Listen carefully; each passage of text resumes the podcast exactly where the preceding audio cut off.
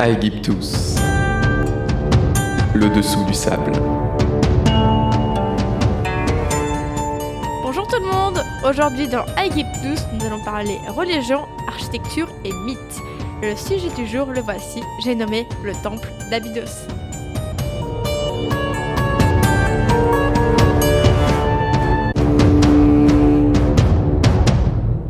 Abydos.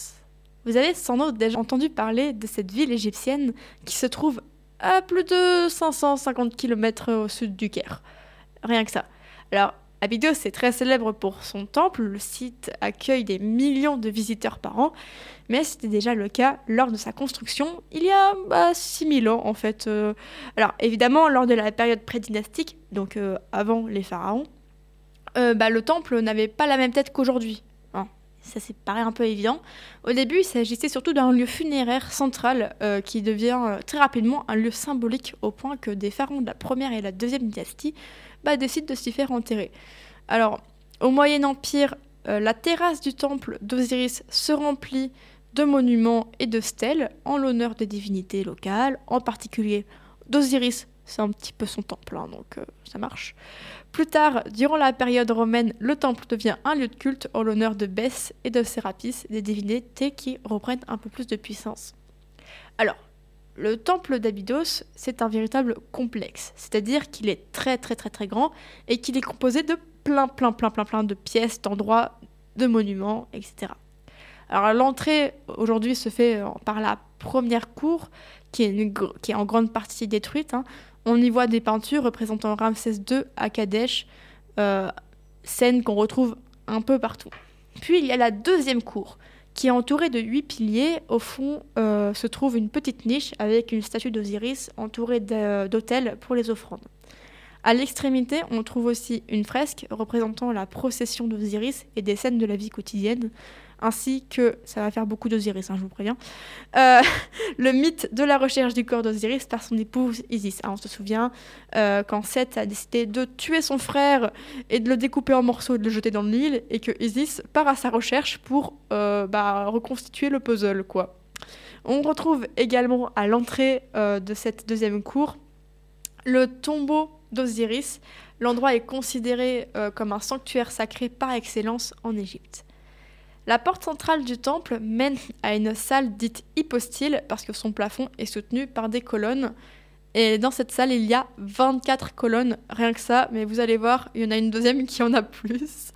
donc ensuite, il y a donc cette deuxième salle hypostyle qui, cette fois, avec 36 colonnes, s'accumule. C'est le le temple le plus colonné euh, d'Égypte, je pense. Alors, à la droite de la deuxième salle hypostyle, il y a sept sanctuaires. Alors, au milieu de celui dédié à Amon, donc euh, voilà, donc il y a celui dédié à Amon. Puis à droite, on a Osiris, Isis et Horus, la petite triade, hein, papa, maman et petit-fils.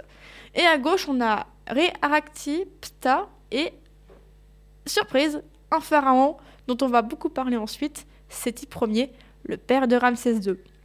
Alors les murs sont recouverts de reliefs, hein, donc de bas-reliefs, sont des sculptures qui ressortent des murs tout doucement.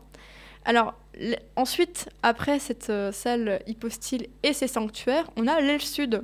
L'aile sud, en fait, c'est un abattoir pour les offrandes. Donc on, allait tuer des vaches pour les donner aux dieux. Voilà. Puis il y avait aussi un puits pour euh, puiser de l'eau. Quelle surprise. Et des entrepôts. Les lieux sont très décorés avec des images donc de Séti Ier et du dieu Ptah Sokar, et sont que le fils de Ptah, donc Nefertum. On peut aussi voir un temple dédié à Osirion, qui est, selon les mythes, ben, soit Osiris enfant, soit un enfant d'Osiris. Personne ne sait vraiment en fait qui est Osirion. Durant la période pharaonique de l'Égypte, si Abydos est perçu comme un centre administratif et économique, bah, la ville est bien plus euh, imaginée comme euh, une terre sacrée vouée à Osiris, l'un dieu des morts. C'est-à-dire qu'en fait, non seulement Abydos, c'est un centre économique avec plein de magasins, mais en fait, c'est aussi un centre extrêmement religieux. Au plan national, euh, le statut de la ville, il est un peu ambivalent. D'un point de vue politique, Abydos tient le rang d'une simple ville de province. Voilà, elle ne vaut rien. durant l'histoire, elle n'a jamais égaler aucune ville type euh, Thèbes ou Memphis. Hein, voilà. Cependant, dans une perspective euh, plus large, à la fois civilisationnelle et religieuse et culturelle, Abydos surpasse toutes les autres villes du pays par sa valeur symbolique. Effectivement, c'est un peu là qu'est le tombeau d'Osiris, le roi des dieux.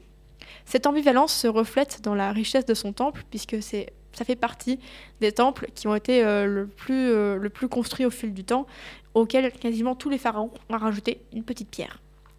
Alors, pour la plupart des Égyptiens, le passage vers l'éternité euh, est assuré par des rites funéraires locaux. Ces rites sont considérés comme équivalents entre eux, en quelque sorte intégrés dans un processus funéraire d'une portée plus nationale. Autrement dit, tous les rites se valent et euh, c'est pas parce qu'on a été enterré pas de la même manière que son voisin que euh, notre cérémonie funéraire vaut moins bien, enfin, et, moins importante. Eh bien, dans cette histoire de rite funéraire, le mort monte dans une barque et navigue vers où? Vers Abydos. Voilà. Et après, le mort euh, rentre dans un souterrain et dans un univers céleste magique qui s'appelle l'au-delà. Et donc, tous les textes euh, des sarcophages qu'on retrouve dans les sarcophages, les Égyptiens s'imaginent arriver à Abydos afin de traverser les portails de Geb, le dieu de la terre. Arrivés dans le monde souterrain, donc, ils sont rendus capables d'accéder au ciel étoilé, devenu identique à une étoile. C'est magique. Bon. Comme on peut le voir, donc, Abydos, c'est à la fois un lieu historique, un lieu de mythe, et fun fact, c'est aussi un lieu de fake news. Et oui, c'est au temple d'Abydos qu'on peut voir la superposition de hiéroglyphes qui donne l'impression de voir des engins volants venus de l'espace. Eh oui. Allez, les affaires, ils sortent pas de très très loin en fait. On met un, hiéroglyphe sur un autre hiéroglyphe. Oh, on dirait une soucoupe volante. Ça y est, euh, les Égyptiens euh, étaient les alliés des Martiens. Euh, voilà. Alors, on me le dit, hein, je suis désolée, mais non, les Égyptiens n'ont jamais été dominés par une puissance extraterrestre. C'est dommage, mais c'est comme ça.